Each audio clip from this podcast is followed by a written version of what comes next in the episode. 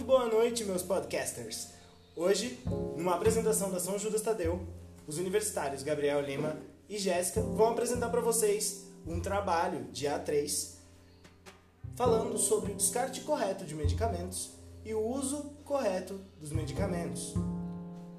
Tenham uma boa noite e lá vamos nós. Olá, gente, eu sou o apresentador de vocês, como vocês viram. Meu nome é Gabriel. Eu vou apresentar hoje esse podcast para vocês. Eu tô de frente aqui com a Jéssica, nossa convidada de honra do dia.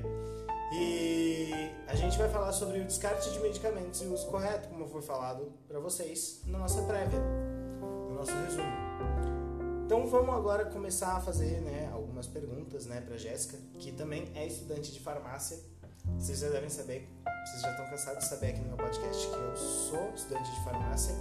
E por que, que é importante vocês saberem isso num podcast que fala de bruxaria, fala de magia? Porque isso também é cuidar da natureza.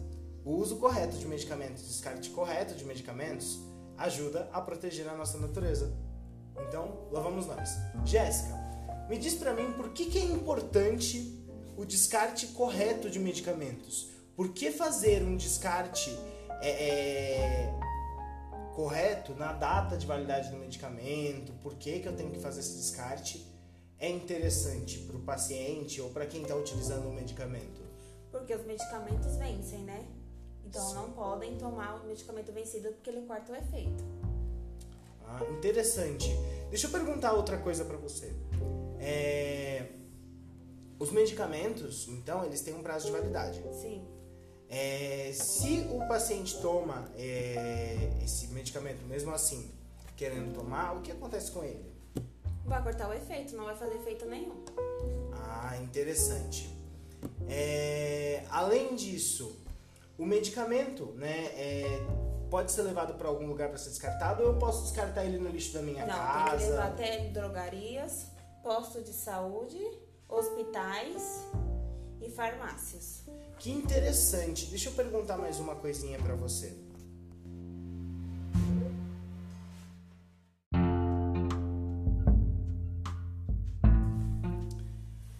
Então, voltando, sobre o descarte de medicamentos ainda, qual é a necessidade de descarte correto de medicamentos para a fauna e flora local?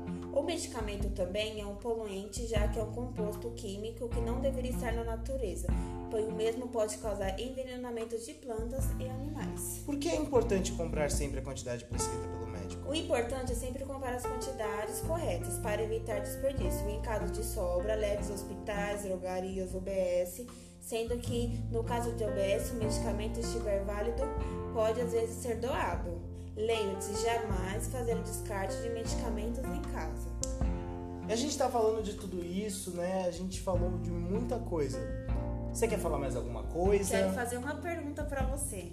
Você sabe qual que é a diferença do no descarte de medicamentos controlados? Boa pergunta!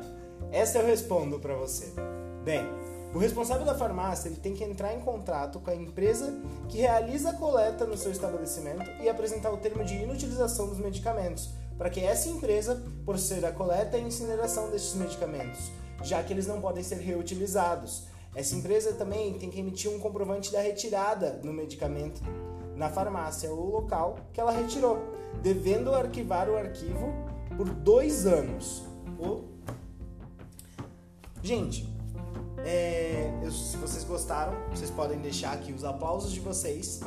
Essa foi a Jéssica. Você quer apresentar suas redes sociais? Minhas redes sociais são Jéssica Santos. As minhas, como vocês já bem sabem, são Gabriel Lima 1303 ou vocês podem me procurar no Discord, onde meu nome é Gabriel Lima 0809. Esse é o meu Discord e vocês me encontram lá. Tenham uma ótima noite, um forte abraço e esse foi o meu podcast hoje.